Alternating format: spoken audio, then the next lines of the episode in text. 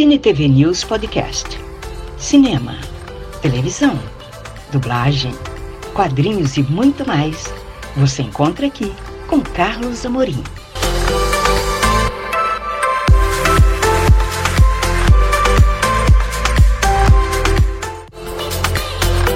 Você vai conferir a segunda parte da palestra de Paulo Maués, Keila Luz, Wilson Amoras e Sandro Arlan falando sobre assombrações e visagens na Feira Panamazônica do Livro 2023.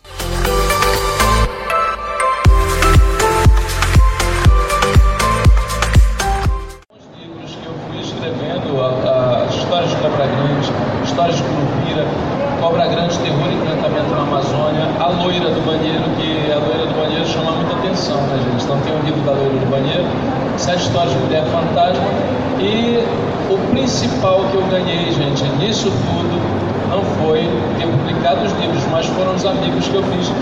Estão aqui, alguns deles, outros aí espalhados na plateia. Isso aí é um presente, digamos, sobrenatural. Perfeito. É, agora eu vou aqui com o nosso querido amigo Sandro Arlan.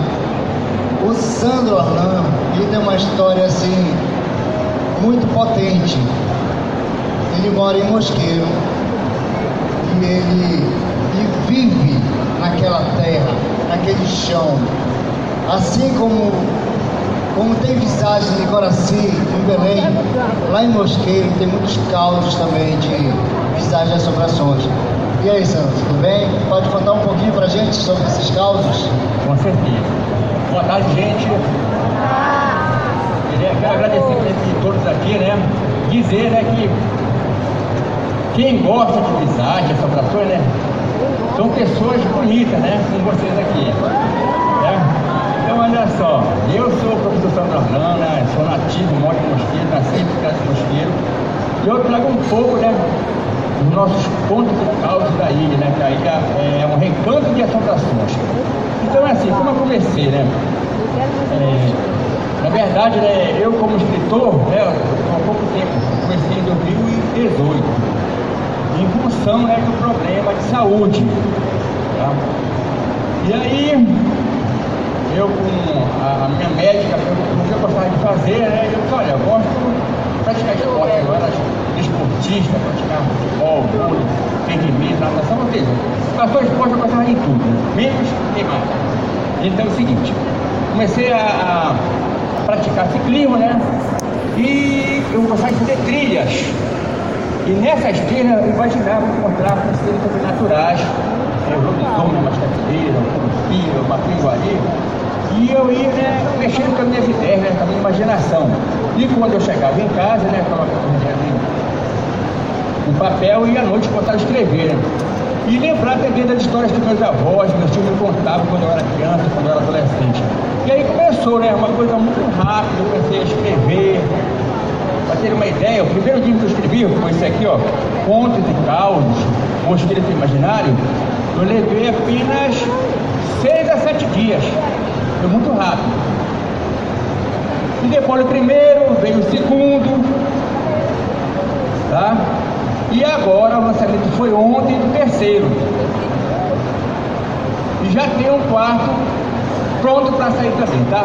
Então é, é muito rápido que eu consigo, consigo escrever. Então pedi para vocês, tá?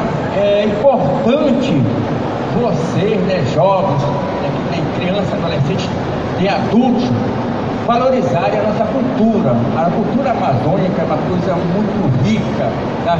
O povo que é de fora, às vezes, valoriza mais do que a gente, tá? O que eu observo ultimamente é que a, a, questão da, da urbanização, né? As nossas lendas, nossos pontos aí, a Rita Pereira, lobisomem, e hoje em dia já vem a outra, a outra situação, né? Tipo assim, a loura do banheiro, né? Tem, que mais? A moça do táxi não, que é uma coisa muito nossa, né? mas a, a, coisa mais nova é a loura do banheiro. Tudo bem, faz parte também, né? Mas eu acho que a nossa cultura tem que ser um pouco mais valorizada, né? Nós aqui podemos valorizar é, com certeza, dando essa força. Tá certo? Perfeito, Sandro. Obrigado. Muito bem. E agora?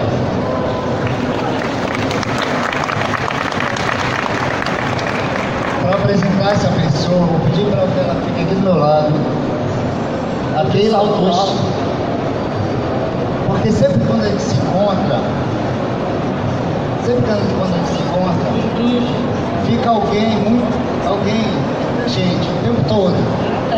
E ela é minha comadre bruxa. Eu sou bruxo e ela é bruxa. Então a gente tem muita história juntos já compartilharam. Muitas visões. Inclusive, uma dessas visões está aqui hoje.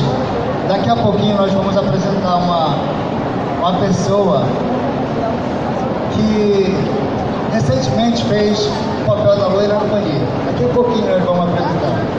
Fala aí, Keila, da tua experiência. Poxa vida, gente. Muito obrigada a amigos aqui, né? A valorização está aqui, a gente está vendo, está bem reforçado. Eu vejo ancestralidade em vocês. O Paulo, o Amora, o Alessandro. É aquela história de passar de geração para geração, né? Prazer, Keila Luz, Venha para a Luz, como o rapaz bem falou, o beijador. O Manga, abraço para ele, olha bonito. Trabalho em parceria no canal do Paulo Moés Correia, que trabalha com cultura, educação, as histórias. Puxa vida, a gente tem tantos relatos, tantos para mim. E ele pega e me chama para fazer parceria no Venha para a Luz, um espaço lá no canal do Paulo Moés Correia, pelo YouTube. E isso para mim é tão maravilhoso porque eu acho que aconteceu isso com vocês. Eu sei muitas experiências de amigos falando que há um tempo atrás a gente até sofria bullying por isso, né? Esquizofrênica. Eu me denomino bruxa, mas a bruxa, na boa sentido bom da palavra, bruxa é irmã da natureza, que trabalha com benzimento, com cura, com ungüentos, fadas, chás? Vou te dar um chá, mas é, foi estranho isso aí, né? E aí, então, é, olha agora, né? Posso me mostrar, não que eu me escondesse, mas era difícil, era difícil. E eu sou neta de Santa, Santa Maia e filha de Luz, Keila Luz. Eu só poderia ir mesmo pro lado sobrenatural. E amo tudo isso. E só conheci, como disse o Paulo, pessoas maravilhosas em tempos pandêmicos sombrios. Foi onde eu me encontrei, foi o meu refúgio. Foi. Foi um momento assim que, meu Deus, todos nós passamos, né? Foi mundial. E o sobrenatural, olha só, pasmem, foi o meu refúgio. Dois canais, agradeço ao Belém de Arrepiado, Natan de Moura, que fiz um tempo lá, meu ciclo já fechou ali. E continuo no canal do Paulo Moés Corrêa, como eu já falei. Eu estou repetindo Paulo Moés Corrêa, Paulo Moés Corrêa, para fazer o. Compre, compre. Quanto é que tu vai pagar É a, mu- Paulo? é a mundiação, é a amizade. É a dona do. É o preço que todos nós somos. Jojoca, Mônica, Cisne, a mamãe Luz. Olha as quaresmas, caramba. Beijo. Sandro, Henri, Girlane, meus queridos. Olha o compadre Cecim e a Flora da Amazônia. De que ele já falei. Obrigada, gente. Muito obrigada. E é um legado deixado pelos nossos ancestrais. E é isso aqui. Muito bonito vê-los, como eu falei no começo. A ancestralidade eu vejo aqui, está presente. Tá? Venha para a luz. Queridíssima Keila Luz, Obrigada, amor. se tem nome, se tem história, logo existe, vocês concordam? Se tem nome, se tem história, aconteceu. E aí, Paulo?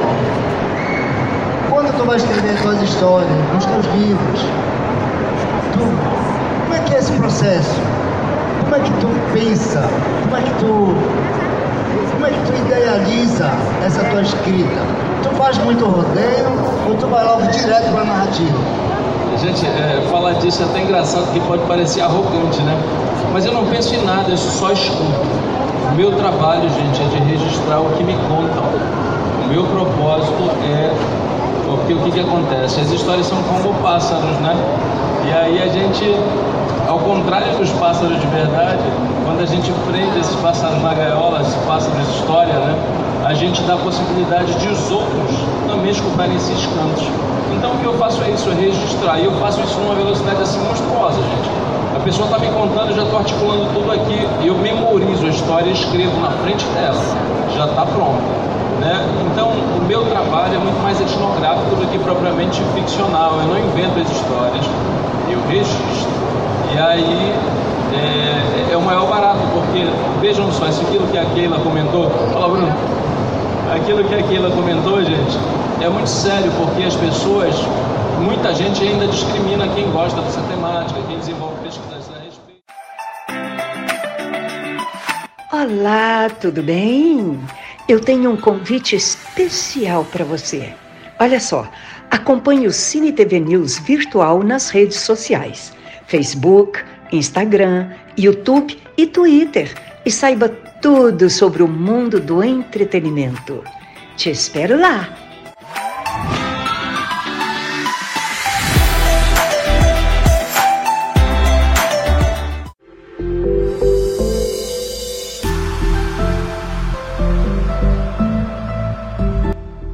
Muito obrigada por acompanhar este podcast do Cine TV News Virtual. Até a próxima!